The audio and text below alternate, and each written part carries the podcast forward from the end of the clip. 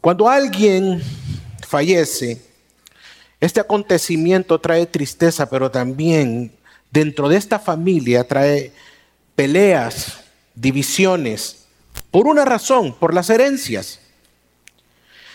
Tal vez esta persona pudo haber dejado una muy buena herencia y las peleas se vuelven muy fuertes dentro de esta familia. Esta es la historia de un joven que en su momento se me acercó para contarme que su padre le deja una empresa como herencia que fue valorada en mucho dinero y que su madre por cuestiones de deuda la pone a la venta. Este joven se hace la gran ilusión de comprarse, obviamente estaba en una edad en la que pensaba en los carros, en los viajes y en una linda casa muy costosa. Pero por la codicia y por querer tener más en las negociaciones, en el precio del inmueble y de todo lo que el negocio perdió. Y perdió también las otras negociaciones. Al final solamente le dieron ni siquiera el 5% de lo mucho que valía. Lo que le dieron por el inmueble solo sirvió para pagar las deudas que había dejado su padre fallecido este joven me contaba que un día antes de salir fuera del país su madre le llamó por teléfono y le dijo que le tenía su herencia, que él en su mente era la empresa, el negocio, la venta total. Y le dijo, aquí tengo ya absolutamente todo lo que te corresponde a ti después de haber pagado todo, obviamente. Y le dice, solamente tengo 50 centavos y eso sería lo único que te voy a dar. Al día siguiente tomó sus maletas y se fue del país la señora. El pensamiento de este joven en aquel momento cuando le dijeron que iba a tener todo era mi futuro ya está arreglado, mis problemas resueltos. Toda su confianza estaba en ese dinero, toda su realización y seguridad estaba en esa herencia. ¿Cuál fue el resultado? Este joven cayó en desánimo, la tristeza, toda esperanza en salir adelante desaparece de la noche a la mañana. Hubo lágrimas, reproches a Dios, de no querer saber más de él y de la iglesia, obviamente. Su lema en esa prueba era, ¿por qué yo, Señor? ¿Por qué yo? ¿No ves mi sufrimiento? ¿Dónde estás tú? No te veo, no te veo que actúas. Hermanos, tarde o temprano todos pasamos por pruebas y todas son muy duras para cada persona que la padece, pero usted y yo debemos de aprender en esta mañana que en medio de la desesperanza y la tristeza que producen las pruebas, y aunque no veamos a Dios como nosotros quisiéramos, Él controla todo lo que pasa en nuestras vidas para su gloria. Amén. Quizá en este momento está pasando por una situación difícil con su familia, en su trabajo, en su matrimonio, enfermedades graves, deudas. Quizá no todos puedan estar resentidos con Dios como este joven, pero sí creer que el Señor se ha olvidado de usted porque no lo ve actuar. Quizás esta fue la situación que la vivió todo el año pasado e inició igual el 2020. Otros ya en los primeros 12 días del año comenzaron con duros problemas y pruebas. Y ese dolor y esa desesperanza los ha llevado a pensar, ¿a dónde está el Señor? Apenas ayer me llamaron, me llamó un hermano nuestro para decirme que lo acababan de despedir de una empresa que estuvo años laborando. De la nada. Nos frustramos, hay tristeza y no vemos a Dios que intervenga a nuestro favor. Nuestros problemas llegan a ejercer un gran poder sobre nuestro ánimo y relaciones con los demás. Y es allí que clamamos a Dios porque Él o que Él interrumpa ese problema poderosamente en esa situación que estamos viviendo. Queremos ver actuar a Dios como cuando lo hizo con sus discípulos, cuando eh, eh, multiplicó los panes, cuando pasaron del agua al otro lado, cuando Él sanó, etc. Si esta es su vida en este momento, o si en algún momento vive usted en una situación de prueba, este texto que vamos a estudiar esta mañana nos puede ayudar de una manera enorme. Este pasaje puede ser tremendamente útil cuando parece que todo está oscuro y como que cada vez pasamos por el mal, mal y mal en peor de nuestras vidas y no vemos que Dios está en algún lado.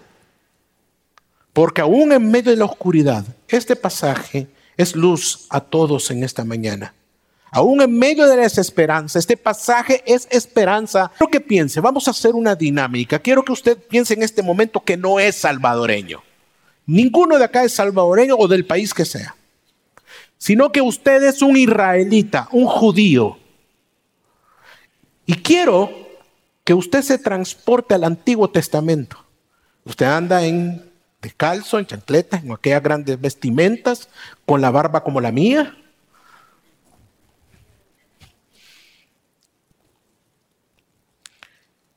y que está inmerso viviendo en carne propia el capítulo que vamos a leer. La pregunta es, ¿cuál sería su pensamiento? ¿Cuáles van a ser sus argumentos? ¿Cuáles van a ser sus reacciones y sentimientos? Entonces, vamos a ver las escenas en ese texto y vamos a ir tratando de entender toda la situación y así finalmente ver la esperanza que comunica este texto. Vamos todos, por favor, al Antiguo Testamento y vamos a leer Primera de Samuel todo el capítulo 31. Primero Samuel capítulo 31. Los filisteos pelearon contra Israel y los hombres de Israel huyeron delante de los filisteos y cayeron muertos en el monte Gilboa. Los filisteos persiguieron muy de cerca a Saúl y sus hijos y mataron a Jonatán, a Binadab y a Malquisoa, hijos de Saúl. Y arreció la batalla contra Saúl. Los arqueros lo alcanzaron y fue gravemente herido por ellos. Entonces Saúl dijo a su escudero, oye, saca tu espada y traspásame con ella. No sea que venga estos incircuncisos y me traspasen y hagan burla de mí. Pero su escudero no quiso porque tenía mucho miedo. Por lo cual Saúl tomó su espada y se echó sobre ella. Cinco. Al ver su escudero que Saúl había muerto, él también se echó sobre su espada y murió con él.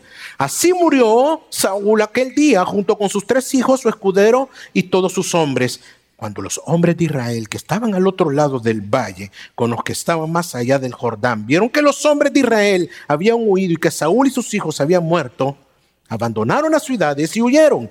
Entonces vinieron los filisteos y habitaron en ellas. Y sucedió que al día siguiente, cuando vieron los filisteos, vinieron los, filisteos a despojar a los muertos, hallaron a Saúl y a sus tres hijos caídos en el monte Gilboa, le cortaron la cabeza y lo despojaron de sus armas y enviaron mensajeros por toda la tierra de los filisteos para que llevaran las buenas nuevas a la casa de sus ídolos y al pueblo. Versículo 10.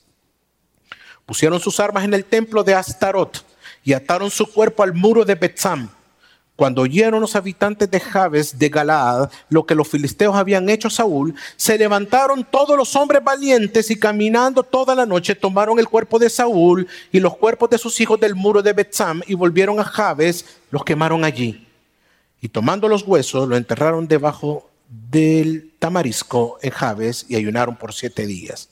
El tema de esta mañana, Dios obra como quiere en la prueba y en la desesperanza. Vamos a ver la primera escena, hermanos. La derrota de un gran ejército. El ejército de Israel cae derrotado ante los filisteos. El versículo 1 dice, los filisteos pelearon contra Israel y los hombres de Israel huyeron delante de los filisteos y cayeron muertos en el monte Gilboa. Lo primero que muestra el narrador es los hombres de Israel muertos en el monte. El ejército del rey pierde, caen derrotados ante los filisteos. Muchos de este ejército, de estos que habían caído, muchos de ellos habían sido testigos, hermanos. Habían sido no solo testigos, sino que habían sido partícipes de muchos triunfos del pasado y haber derrotado por su espada a otras naciones. Primera de Samuel, capítulo 14, versículo 47 y 48 dice, cuando Saúl, escuche bien este texto, hermano. Quiero que lo veamos porque lo que está pasando después es importante que nosotros sepamos esto para que nosotros podamos hacer la comparación. Leamos, cuando Saúl asumió el reinado sobre Israel, luchó contra todos sus enemigos en derredor, contra Moab, contra los hijos de Amón, contra Edom, contra los reyes de Soba y contra los filisteos. ¿Contra quién? Contra los filisteos. A donde quiera que se volvía, resultaba vencedor. obró con valentía. ¿Cómo obró? Con valentía. Y dice el texto, derrotando a los amalecitas y libró a Israel de manos de los que lo saqueaban. Ese era un triunfo de ese ejército y del rey. Pero ¿y ahora quién protege a Israel? La mayoría de los guerreros están muertos, están sin esperanza, están solos, están abandonados. Es triste ver al pueblo de Dios cayendo ante sus enemigos, ante aquellos que ellos siempre habían vencido. Y pensar en las advertencias que Moisés en cuanto al pecado siempre les dijo. Dios había prometido, oiga bien, Dios les había prometido que Israel vencería a sus enemigos y permanecía fiel al pacto, al pacto de Dios. Pero según en esta escena, ahora ellos están cayendo ante sus enemigos, los hombres de Israel están muertos a mano de los filisteos. Esto implica claramente que ellos han quebrantado, han quebrado el pacto de Dios. Escuchen lo que Moisés le había dicho a Israel. Deuteronomio capítulo 28 del 25 al 26. Miren cómo inicia ese texto. Es espectacular, espeluznante por lo que está diciendo y luego lo que sucede. Dice, si no obedeces, si no obedeces al Señor, entonces el Señor hará que seas qué? derrotado delante de tus enemigos. Saldrás con ellos por un camino, pero huirás por siete caminos delante de ellos y serás ejemplo de terror para todos los reinos de la tierra. Y tus cadáveres, y si se recuerda que hemos leído el texto, lo que pasó con los cadáveres de Saúl y de sus hijos, y tus cadáveres serán alimento para todas las aves del cielo y para los animales de la tierra, y no habrá nadie que los espante desde dónde Dios les venía cuidando y advirtiendo. Así que vemos a un pueblo que se ha apartado del Señor, siendo derrotado y asesinado por sus enemigos, cumpliéndose esta palabra. Veamos la segunda escena. Los príncipes mueren. Versículo 2. Los filisteos persiguieron muy de cerca a Saúl y a sus hijos y mataron a Jonatán, a Binadab y a Malquisuá, hijos de Saúl. En el versículo 2, hermanos, no vemos simples muertes, sino que vemos a los príncipes morir. No vemos solamente morir a soldados y guerreros, sino que vemos a alguien especial morir, a Jonatán, a Jonatán. Este tiene un rol importante ante el pueblo, Jonatán. Jonatán era un héroe y el pueblo lo amaba, según lo dice 1 Samuel capítulo 4, versículo 45, ahí lo lee en su casa. Además, Jonatán es el amigo de David. Si se recuerda, él le ayuda a David, él preserva su vida. Así que la muerte de Jonatán es dolorosa para el pueblo, no solo los príncipes, sino que para el pueblo le duele de una manera muy grande que el príncipe Jonatán también había muerto. Bueno, se podría hasta asumir que la gente tuviera en él su esperanza. Iglesia, hermanos, piensen por un momento. Recuerde que usted es judío ahorita, usted es israelita. Mataron a los hijos del rey. ¿Qué pasa si los hijos del rey mueren? ¿Qué pasa si un hijo de un rey muere? Bueno, ya no hay heredero al trono. Ya no hay futuro para la nación. Jonatán era el heredero al trono y está muerto junto con sus demás hermanos. ¿Qué significa? Esto significa inseguridad para Israel, desesperanza. Había muerte. Muchos hombres en Israel han muerto. Además mueren los príncipes. Hay dolor, desolación, desesperanza, hay derrota, hay hedor. ¿Qué pasaría si esto estuviera pasando en usted? Que todo va bien, como este hermano, todo iba bien y de la noche a la mañana llega a su oficina despedido. Todo va bien y de repente todo se viene abajo. Va por una tos, va por una cosa al médico y le dicen, tienes cáncer, tienes esto, todo se te derrumba. Piensas que se terminó tu vida. Veamos la tercera escena. La muerte del rey. Versículos del 3 al 6. Y arreció la batalla contra Saúl. No, no era cualquiera contra quien estaban peleando. Recuerde que él había vencido en otras épocas, en otros tiempos a los filisteos. Así que la preparación de los filisteos había sido fuerte. Y dice que arreció la batalla contra Saúl. Los arqueros lo alcanzaron y fue gravemente herido por ellos. Imagínense esa escena.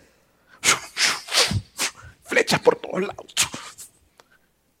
Y Saúl viene y le dice a su escudero, ven, ven, mátame, mátame, por favor. Saca tu espada y traspásame con ella. No sea que vengan estos incircuncisos y hagan burla de mí, le dice. Pero su escudero no quiso porque tenía mucho miedo. Por lo cual vino Saúl, toma su espada, la desenvaina, se la pone y se echa sobre ella. Al ver eso su escudero dice, no, pues yo me voy con él. Se echa también sobre su espada y muere a la par del rey. Así murió Saúl aquel día junto a sus tres hijos, sus escuderos y todos, dice el texto. ¿Y cuántos? todos sus hombres. Aquí tenemos ya un conflicto.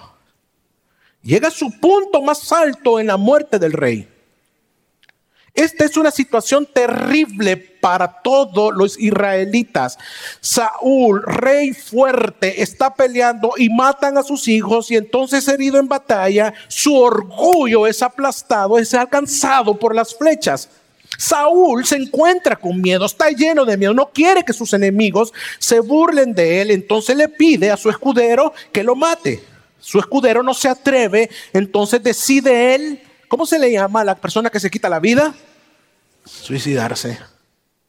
Se echa sobre, se echa sobre su espada. Saben, Saúl en ese momento, hermanos, no estaba pensando en Dios. Él estaba pensando principalmente en su orgullo. Estaba pensando en su imagen, que no quería que se burlaran de él. ¿A dónde estaba Dios en el momento más duro de Saúl? Y en tu vida, ¿dónde está Dios en los momentos más difíciles? Podrías tú preguntarte. En primer lugar, es completamente desesperanzador para Israel. El rey murió, ya no tienen rey, están sin ejército, están sin príncipes y ahora carecen de rey. Pero no solo es eso, hermanos. Su rey es un cobarde. En vez de pelear hasta el final, en vez de dar su vida luchando por su pueblo, en vez de confiar en el Dios de Israel como su fuerza para vencer, decide quitarse la vida para que sus enemigos no hagan burla de ella. Saúl es egoísta, es un cobarde y mal rey que decide morir por su propia espada que luchar hasta el final. ¿Qué crees que un israelita podía pensar? Lo primero, que el pueblo del Señor necesita un rey de verdad. Un rey que sea hombre, que confíe en el Señor y que guíe su pueblo con valentía, que esté dispuesto a morir por su pueblo, que esté dispuesto a dar su vida para liberarlo de sus enemigos. Sí. El pueblo de Dios necesita un rey que honre el nombre del Señor. Pero en Saúl no está. Así que iglesia, si usted está en una situación en la que parece que todos sus refugios que dan esperanza se están desmoronando, no hay nada a qué aferrarse, no olvidemos que tenemos una esperanza que pronto será anunciada. Cuarta escena. Vamos a la cuarta escena. Veamos el desenlace. Algunas ciudades de Israel son habitadas por los filisteos. Versículo 7. Cuando los hombres de Israel que estaban al otro lado del valle, con los que estaban más allá del Jordán, vieron que los hombres de Israel habían huido y que Saúl y sus hijos habían muerto, abandonaron las ciudades y huyeron. Entonces vinieron los filisteos y habitaron en ella. El versículo 7 que acabamos de leer, hermanos, es terrible. Los hombres de Israel vieron que el ejército estaba huyendo. Un montón de gente muerta, los príncipes, ya lo dijimos, muertos, el rey igual. ¿Y ahora qué? Ya no hay nada. Y entonces, ¿qué hacen? Salen a correr, huyen de las ciudades, se van, obviamente no tienen guía, el rey ha muerto, Jonatán muerto, los filisteos se sienten fuertes, salen, huyen de las ciudades y los filisteos vienen y habitan en las ciudades de Israel. ¿Acaso no es terrible eso? Claro que sí.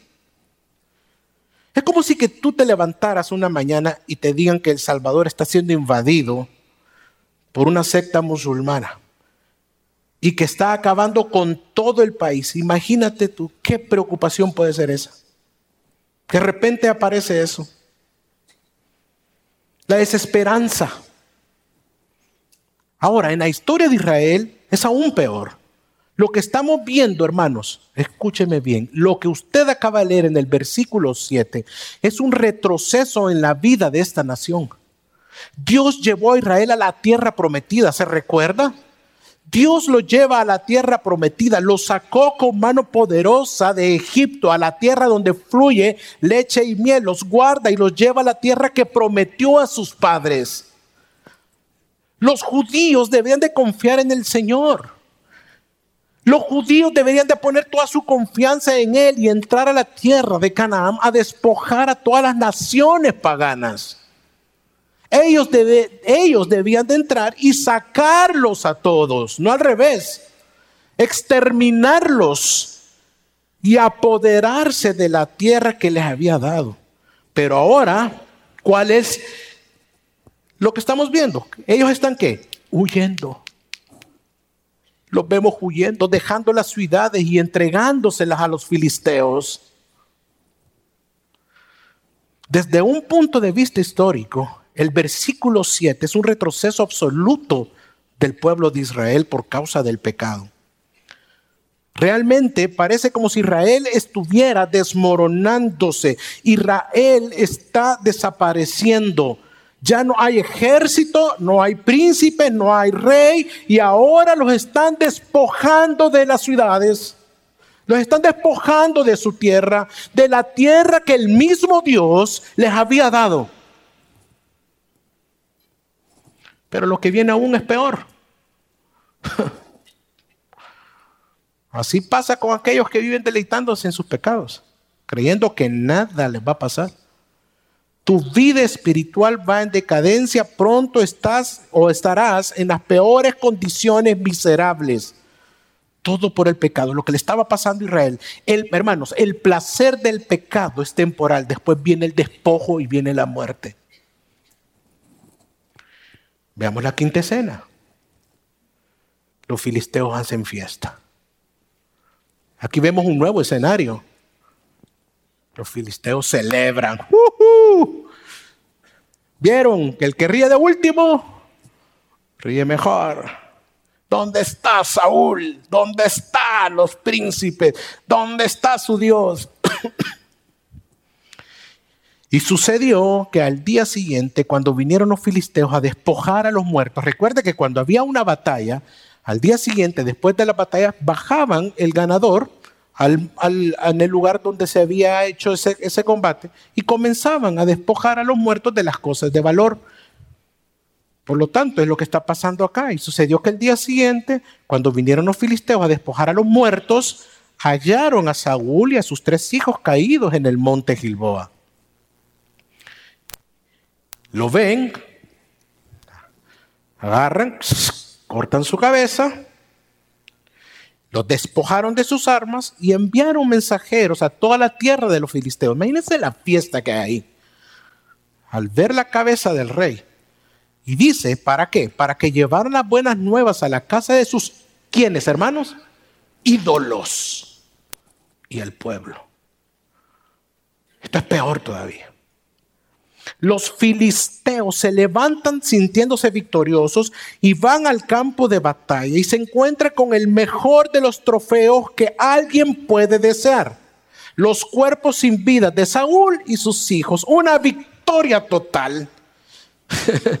¿Qué hacen entonces? Agarran el cuerpo, agarraron el cuerpo de Saúl, le cortan su cabeza, enviaron mensajeros por todas las partes para anunciar su victoria, pusieron las armas de Saúl en el templo de Astarot y colgaron su cuerpo en un muro como trofeo para que todos vieran que ellos habían ganado, que al final ellos eran los ganadores. Aquí está el cuerpo de Saúl, miren, hagan fiesta ante nuestros ídolos. Pero además hay algo más profundo que eso. Dice que los filisteos enviaron mensajeros para que anunciaran, y oiga la palabra que usa el texto, las buenas nuevas a las casas de sus ídolos, de su pueblo. Para los filisteos, esa victoria era mucho más que simplemente una victoria militar, era una victoria religiosa. En la mente de los filisteos era como si sus dioses hubieran vencido a quién? Al Dios de Israel. E, e, ese era el concepto que tenían los filisteos. Vencimos al Dios de los judíos.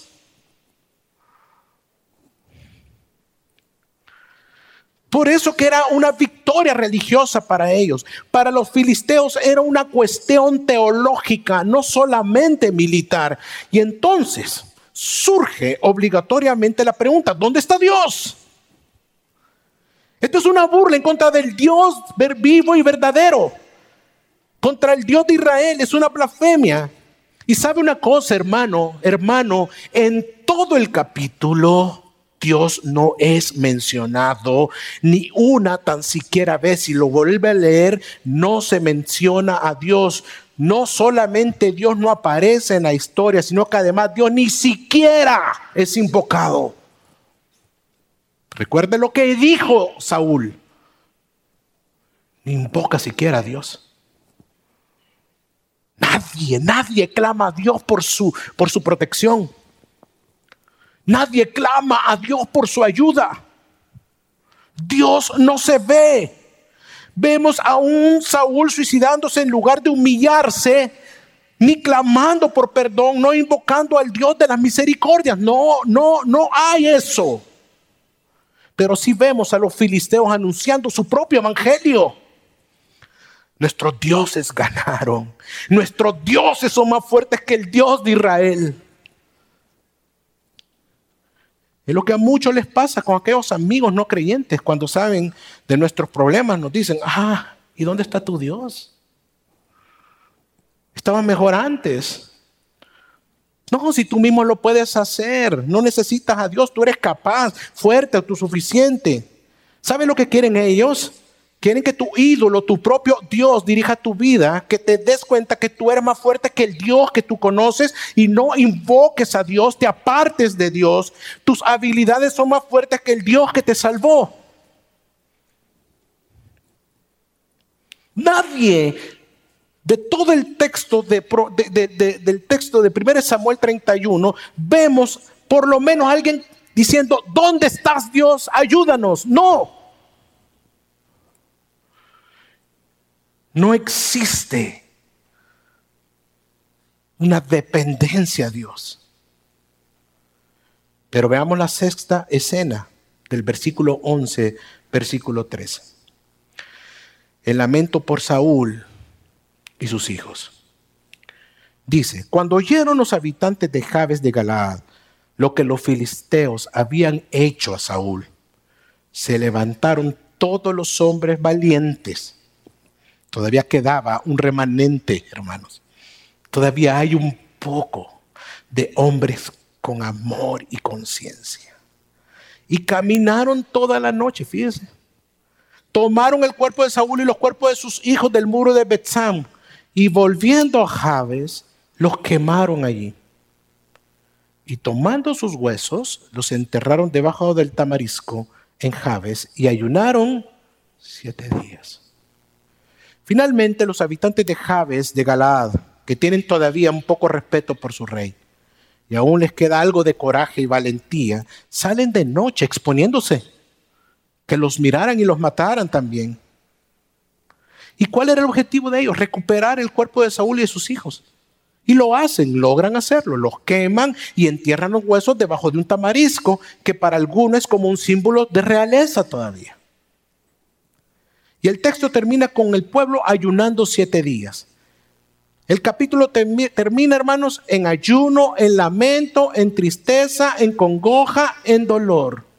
Hagamos un resumen toda 1 Samuel capítulo 31. El rey ha muerto, los príncipes muertos, el ejército derrotado, ciudades despojadas y la fama de Dios es pisoteada por todo el territorio de los filisteos. Sí hay una gran crisis de desesperanza para el pueblo. ¿Cómo estuviera usted? ¿Para qué nací en este país? Mejor me voy para la USA. ¿Se puede imaginar usted qué situación más oscura y lamentable? ¿Se puede imaginar una escena más deprimente para un israelita? Recuerde, usted es parte ahora, usted está viviendo, está allá en el Antiguo Testamento. Este pasaje nos lleva a pensar en esas situaciones en lo que todo parece que va de mal en peor y nada mejora, hermanos. Este pasaje es un ejemplo claro de esos momentos en nuestra vida en lo que todo es oscuro, todo se va desmoronando. Yo no sé cómo usted ha venido en esta mañana, cómo usted recibió el año, cómo usted vivió todo el año pasado. Pero sí algo nosotros podemos ver que ni siquiera Dios aparece para cambiar la situación ante sus ojos ante usted en su propia cosmovisión. Pero recordemos, en medio de la desesperanza y tristeza que producen las pruebas, y aunque no veamos a Dios como usted y yo quisiéramos, Él controla todo lo que pasa en nuestras vidas. Amén. Para su gloria, hermano. Entonces, Quizás usted en este momento puede estar pensando, bueno, pastor, pero nos dijo al inicio que este pasaje iba a traer luz y esperanza a mi vida, pero estoy más deprimido que mucho los muertes, que las cabezas, que aves, que los quemaron. Mejor dicho, si alguien venía con alguna tristeza, creo que en este momento está peor. Es cierto, hermanos, es cierto que a simple vista este pasaje no se ve como algo esperanzador. Nosotros hoy, hoy, pegámonos al hoy, ya aquí, en gracias sobre gracias sentados, hoy como lectores de la Biblia, sabemos más que los personajes del capítulo 31 porque tenemos la escritura. Ni los filisteos ni los israelitas tienen idea de lo que sucedió posiblemente la noche anterior de esta, de esta pelea. Saúl, lleno de miedo, decidió consultar a una medium porque Dios no le hablaba. E hizo traer a Samuel de entre los muertos para que le comunicara y qué es lo que él debía hacer. ¿Qué fue lo que le dijo Samuel a Saúl la noche anterior? El Señor ha cumplido lo que había anunciado por medio de mí. Está hablando Samuel. Él te ha arrebatado de las manos el reino y se lo ha dado a tu compañero David. Leamos el 8. Tú no obedeciste al Señor, pues no llevaste a cabo la furia de su castigo contra los amalecitas. Por eso Él te condena hoy. 19. El Señor os entregará a ti, a Israel, en manos de los filisteos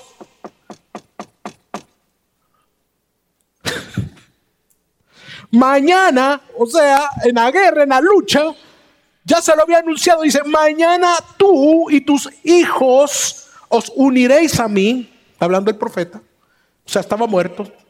O sea, vas a morir. Y el campamento israelita caerá en poder de los filisteos. Gloria a Dios, hermanos, iglesia. Dios no fue derrotado en la batalla en Israel. En realidad Dios cumplió su palabra y su propósito al derrotar a Saúl y darle la victoria a los filisteos. Fue Dios, el Dios de Israel, quien le dio la victoria a ellos. Los filisteos, fíjense bien, en su ignorancia le atribuían la victoria a sus ídolos. Y por eso serán castigados. Pero el gran vencedor de la batalla no son los filisteos ni sus dioses, es el Dios de Israel, su Dios y mi Dios. Él fue el vencedor de todo. Por eso, hermanos, este capítulo de 31 es esperanzador, porque los planes de Dios se están cumpliendo. Sus propósitos se están llevando a cabo, pues la historia aún no termina. Dios ya tiene un rey. Conforme a su corazón y este va a dirigir a su pueblo. Este rey es conforme a su voluntad. Y ahí es donde vendría el Mesías prometido, nuestro Señor Jesucristo. Para el gozo del pueblo de Dios, claro que sí, para su gloria. Pero, y en su ignorancia los filisteos estaban celebrando, ¡Uh! ganamos. Ellos estaban en fiesta. Ellos estaban celebrando la victoria providencial de Dios. Por eso, hermanos, por eso, preciosa iglesia, en medio de la prueba, la desesperanza, en medio de la crisis, en medio de tus lágrimas, en medio del abandono y el dolor, no sé, piensa en lo que estás viviendo. Y aunque no veas a Dios, Él controla todo lo que pasa en nuestras vidas. ¿Cuántos dicen amén? No sé si te dio esperanza este texto, pero a mí sí me dio esperanza. Hermano, Dios nunca pierde. Él siempre sale victorioso. Dios siempre gana. Es cierto que Dios no se ha mencionado en el texto, pero es Dios el principal protagonista. Esta verdad es importante recordarla cuando estemos en momentos de oscuridad en los que parece que no hay esperanza. Como hijos de Dios debemos de conocer que Dios nunca perdió una batalla, nunca dejó y nunca dejará de obrar en su vida y en la mía. Siempre sus propósitos se cumplen y es que usted y yo le conozcamos, le amemos, dependamos de Él en todas las circunstancias de nuestra vida. Él es suficiente para usted y para mí. El Señor sí está obrando en nosotros. Ahora quizás encuentre respuestas a aquellas preguntas como, ¿dónde estaba Dios cuando me pasó aquello, aquello? ¿En dónde está Dios en este momento de dolor y desilusión? En una enfermedad. Hermanos, Dios sí está obrando.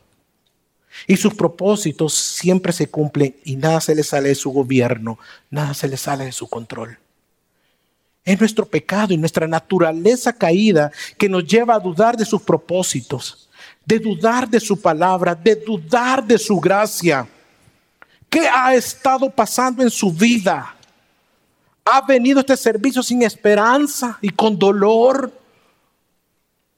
¿O usted ya pensó que todo este año le va a ir mal?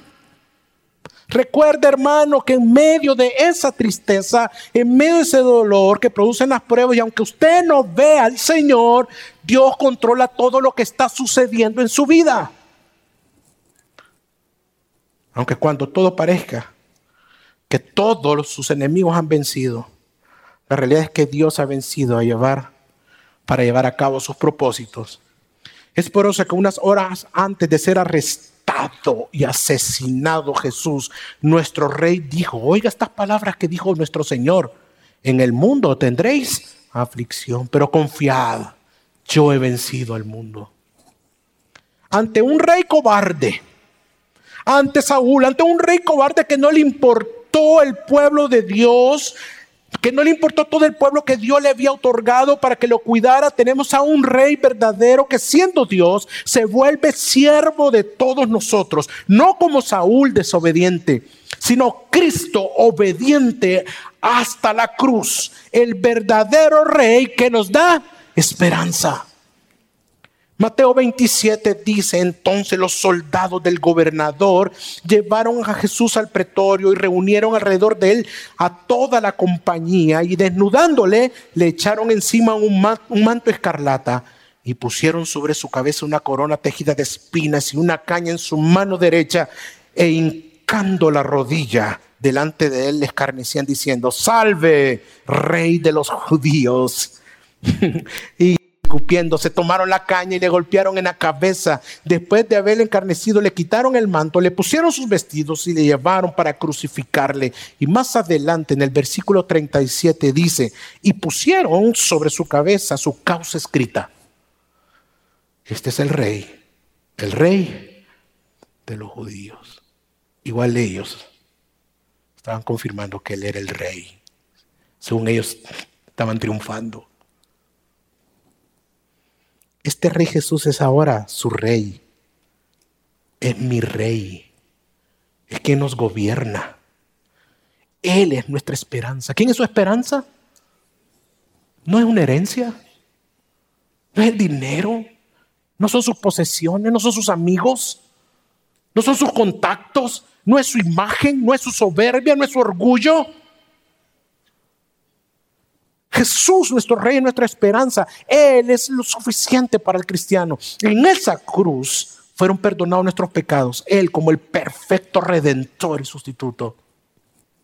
Queridos hermanos, si las cosas han ido mal y tú trataste de hacer las cosas bien, fíjate bien, si las cosas sucedieron mal, aunque tú te forzaste y salieron las cosas, por, te diste todo porque todo saliera correctamente a perfección y te forzaste, sabes algo, nada hubiese cambiado. Pues todo salió bajo la soberanía de Dios. Esa era la manera como Dios lo tenía estipulado y ordenado. Es por eso que en esta prueba debes deleitarte en Él, pues Él tiene el control de todo y esa debe ser tu seguridad.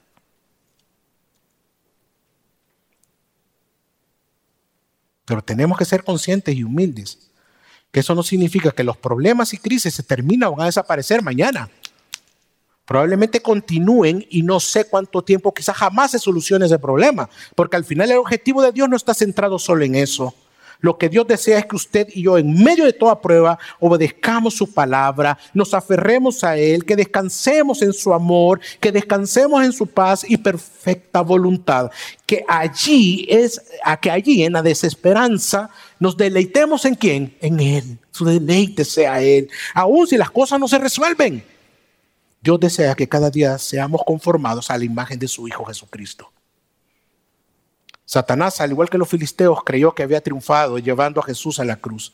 Al igual con Saúl, ya Dios había determinado, ya había determinado quitarle el reino, quitarle a sus hijos, y esa fue su voluntad. Así también fue Dios quien ordenó que Jesús muriera en la cruz y no fue un triunfo de Satanás. Juan 10, 17 al 18 dice, por eso me ama el Padre, porque entrego mi vida para volverla a recibirla. Nadie me la arrebata, sino que yo la entrego por mi propia voluntad. Tengo autoridad para entregarla y tengo también autoridad para volverla a recibirla. Este es el mandamiento que recibí de mi Padre. Él pensó haber destruido el Señor, haber matado al Señor, mas no sabía que todo estaba planeado. Colosenses capítulo 2, versículo 13 al 15. Y a vosotros, estando muertos en los delitos y en la incircuncisión de vuestra carne, ¿qué nos dio, iglesia? Vida. Juntamente con Él, perdonándonos todos los delitos, anulándolo el acta de los decretos que había en contra de nosotros, que nos era contraria, quitándola de en medio y clavándola en la cruz. Viviendo en ella desarmado completamente a las principados y las potestades, los exhibió públicamente en el desfile triunfal. Este es nuestro Dios. ¿No se goza con eso? Obrando aún cuando no le vemos. Esto fue lo que pasó en la cruz. Y Satanás creyendo que había vencido. En él fueron perdonados sus pecados, mis pecados. Él como el cordero sin mancha. ¿A quién ha acudido todo este tiempo cuando ha estado en problemas? Al alcohol. A los brazos de un hombre. Hermana, amiga, ¿no es ¿Está cansada en que los hombres jueguen con usted cuando la ven vulnerable? En sus pruebas, amigo, ¿a dónde recurre? Dice usted, para olvidarme, voy a chupar. Busca una prostituta, busca drogas, a sus amigos, sabe algo con sus amigos. ¿No se ha dado cuenta que ellos no han estado como le prometen cuando están borrachos? Nunca han estado. ¿Qué hace en la soledad y en la tristeza? Se encierra en sus depresiones, el pobrecito yo. Se encierra en esa tristeza que lo está hundiendo. Si bien es cierto, hermano, es duro pasar por todo esto, pero ¿sabe qué es lo peor? Amigo y amiga, es morir y vivir una eternidad sin esperanza. La verdadera soledad y llanto es en el infierno, en un sufrimiento eterno. Ese es el verdadero lamento. Arrepiéntate de sus pecados y crea que solo Jesucristo puede perdonarlo. Y usted, hermano y hermana, que ha venido en esta mañana, si usted ha estado viviendo y ha iniciado el año así, recuerde, Dios tiene control de todo. Confíe en Él. Y aun si las cosas al final no salen como usted quiere, Él será glorificado en su vida. Recordemos que tarde o temprano vamos a vivir duras pruebas, desesperanza y tristeza, pero recuerden esta mañana, en medio de la desesperanza y la tristeza, y aunque no veamos a Dios como quisiéramos, Él controla todo lo que pasa en nuestras vidas para su gloria y para su honra. Amén.